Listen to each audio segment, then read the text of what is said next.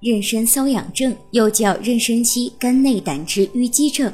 妊娠瘙痒症大多出现在怀孕的中晚期。妊娠瘙痒症的原因是体内雌激素水平升高，使肝细胞内酶出现异常，胆盐代谢能力的改变，造成胆汁淤积。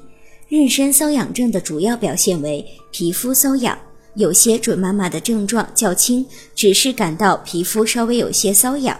有的准妈妈则是瘙痒难忍，导致坐立不安，非常痛苦。严重的时候，准妈妈会出现黄疸、红色丘疹、红斑和水泡等症状。